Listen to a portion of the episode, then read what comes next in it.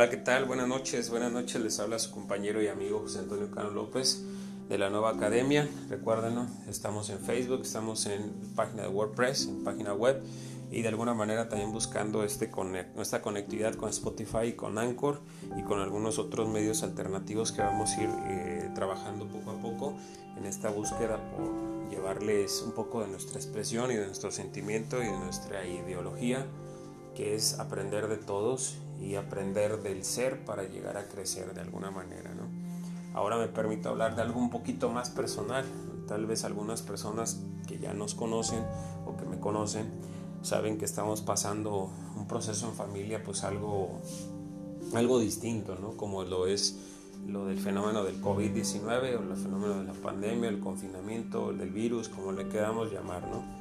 De alguna manera ya son 14 días, más de 14 días que empezamos con este confinamiento, con este estar en casa y no lo llamo encierro, simplemente un aprendizaje en casa de estos más de 15 días que llevamos en, en casa. Ahora me permito hablarles, me permito hablar con un poco más de soltura y con una cuestión de gratitud por todas aquellas personas que nos han ayudado, que nos han animado, que han mandado mensajes, que han estado interesados en nosotros una palabra, un gesto, una llamada, todo se, se agradece totalmente, tanto mi familia, mi esposa Paulina, mis hijas Valentina, Sofía y un servidor. Les agradecemos muchísimo y les quiero platicar pues, algo de mi experiencia personal que hemos vivido y que he vivido estos días, en estos, estos días que como les mencioné, pues ya son algunos aquí en el hogar, en nuestro bendito hogar, gracias a Dios.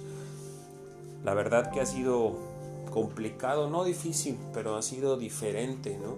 El llegar a casa cuando normalmente llegas del trabajo con tu rutina, con tu monotonía, con tus fallos, con tus aciertos, con tus virtudes y tus defectos a casa, abrazar a tu familia, a tenerla todos los días, a verlas a los ojos, a ver y entender su sentimiento y a ver y entender en ocasiones un encierro y una rutina, ¿no?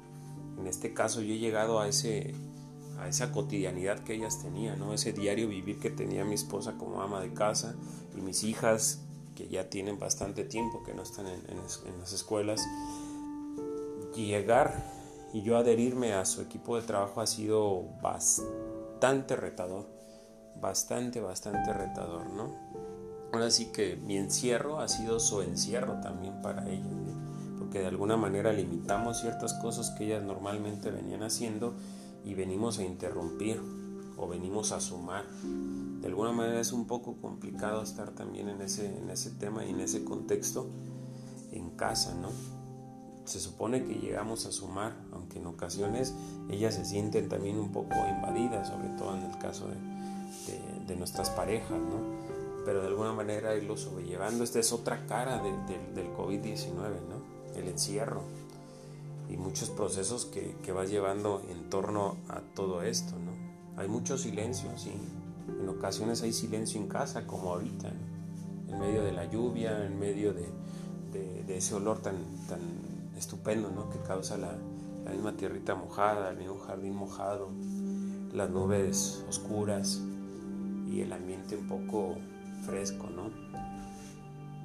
Es difícil, es difícil escuchar tanto silencio, pero también a la vez agradecer por tanto silencio que ha llegado a descubrir ciertas cosas y ciertas virtudes que a veces no nos damos cuenta que tenemos, ¿no? Hay mucho silencio en casa, pero también ese silencio nos ha permitido escuchar que hay mucho ruido en la calle, ¿no? Muchísimo ruido en la calle. Y ese ruido lo transformo también a veces en miedo, en desesperanza, en falta de oportunidades, en inseguridades, en poca información o en mala información. Hay ruido, hay mucho ruido en casa. Hay gritos de desesperanza, lo veo de esa manera también. Hay gritos económicos, hay gritos emocionales, hay gritos y ruido por doquier. Ese silencio que he tenido ahorita o que hemos tenido en casa nos ha permitido escuchar más fielmente y fidedignamente a la sociedad o a la sociedad que tenemos por fuera, ¿no? en los mismos medios y en la calle. También me ha permitido de, de, alguna manera vivir muchas situaciones, ¿no? vivir muchas situaciones y cómo las afrontas, ¿no? Si las afrontas de manera derrotista, si las afrontas con, con fuerza y con amígdalas, o te tiras totalmente a dejar que te venza. Bendito Dios, y yo lo digo bendito Dios, yo sé que mucha gente ha perdido la batalla contra este virus y hay mucha gente que ha salido bien librada o entre comillas librada, con secuelas y con ciertas situaciones muy fuertes.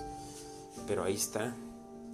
Somos agraciados en decir que estamos todavía en este proceso, que mi esposa está con mejor salud, que un servidor también está con mejor salud y esperando que los resultados de las pruebas que nos hicieron y, y que están por hacernos resulten negativas para de alguna manera tener esa tranquilidad mental. Aunque les voy a decir una cosa, que he aprendido aquí en el encierro, que no hay mejor escuela y no hay mejor mentor, ni mejor coaching, ni mejor libro, ni mejor nada para lograr un control emocional y una inteligencia emocional. No lo hay y solamente lo puedes adquirir estando en casa. ¿Quieres serte bien hábil en ese control y esa inteligencia emocional? Es en casa. En casa. En saber ahorrar tu energía, en no gastar tu energía, lo pendejo, en emociones estúpidas, para poder encaminar esa energía en cosas positivas en cosas que de verdad traigan una armonía dentro de la familia a pesar de la pandemia. ¿Quieres verte y, hacerte chingón emocionalmente? En casa Hazlo con la mirada de tus hijas, hazlo con la mirada de tu esposa, hazlo en la rutina. Ahí te vas a enseñar a tener un control emocional. Realmente un equilibrio emocional lo vas a detectar ahí. Ahora yo veo a mis hijas, lo veo a lo lejos, tal vez sin poderlas tocar, sin poderlas besar, sin poderlas abrazar. Es difícil, pero también me ha enseñado a expresar mi amor de otras maneras, con otras ayudas, con otras estrategias de alguna manera.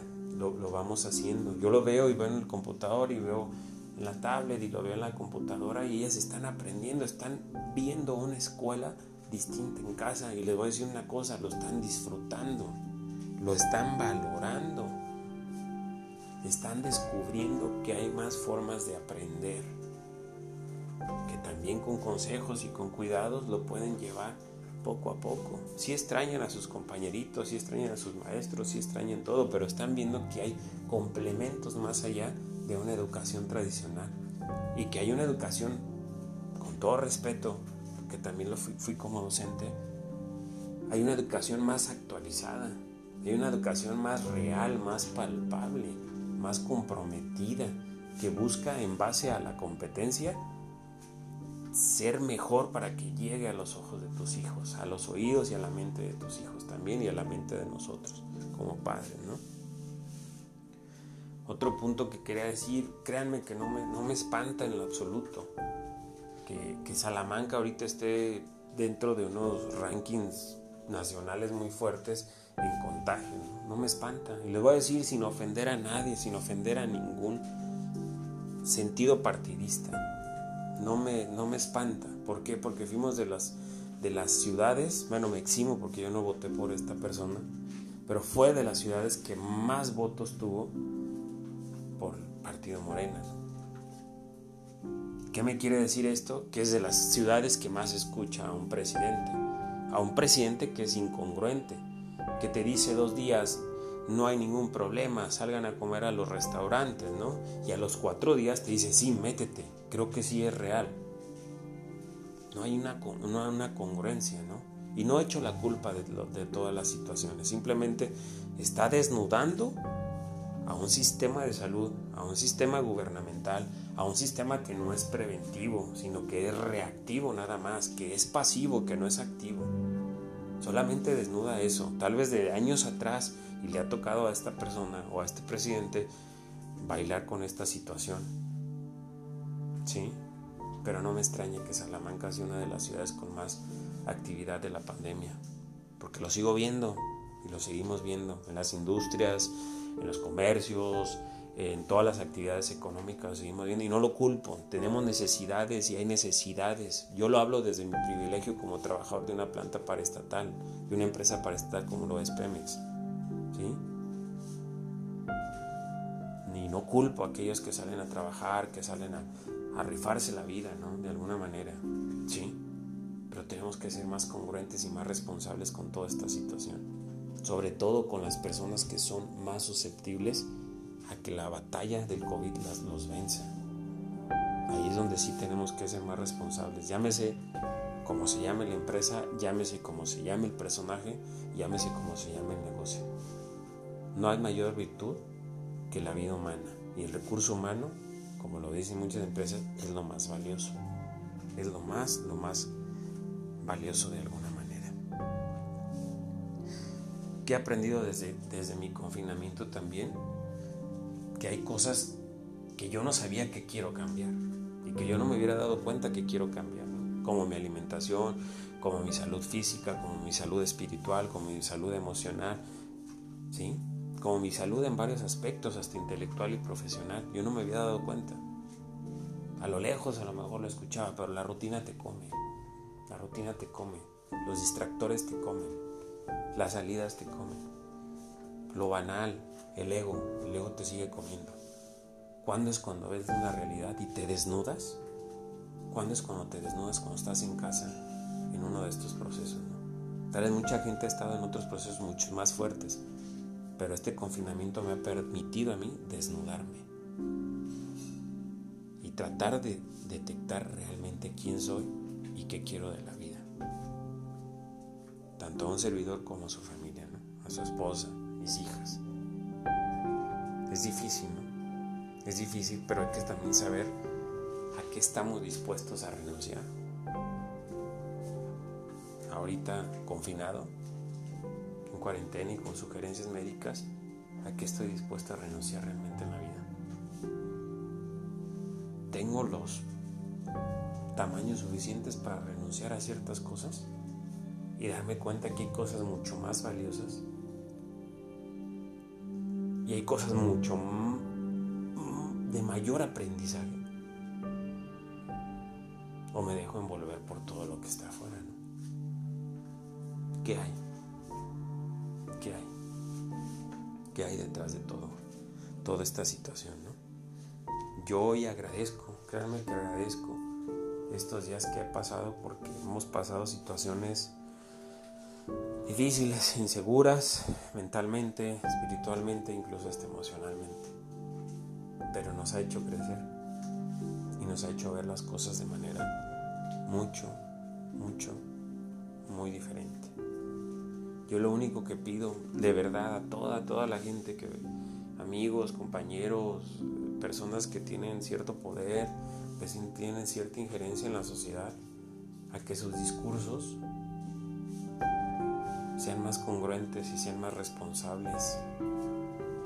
Que no haya muchos discursos o que no haya divergencia de discursos, que haya muchos entendimientos, muchos entendimientos.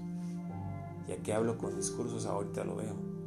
Que la vacuna que de Rusia, que la vacuna que va a ser Estados Unidos, que la vacuna que van a implementar los chinos aquí en México y pa, pa, pa. Discursos, poder, ego, economías, mercados globales, pum, pum, pum, pum.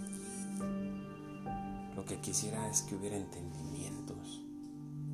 Entendimientos. Con entendimientos muchas cosas, no solo esta que está pasando, sino muchas cosas serían de manera mucho, muy distinta. Ojalá lleguen a muchos acuerdos y ojalá les deseo de todo corazón que aquellas personas que están pasando por momentos de confinamiento, momentos de enfermedad, las libren, libren con esa batalla, con esa fuerza y con ese discurso mental también. Busquen su fuerza en lo espiritual, busquen su fuerza en lo mental busquen su fuerza en su pareja, busquen su fuerza en lo familiar. Lo demás poco a poco va a ir creciendo, poco a poco se va a ir desarrollando. Pero hoy más que nunca les puedo decir, el confinamiento y este virus, le agradezco que me haya desnudado, que me haya desnudado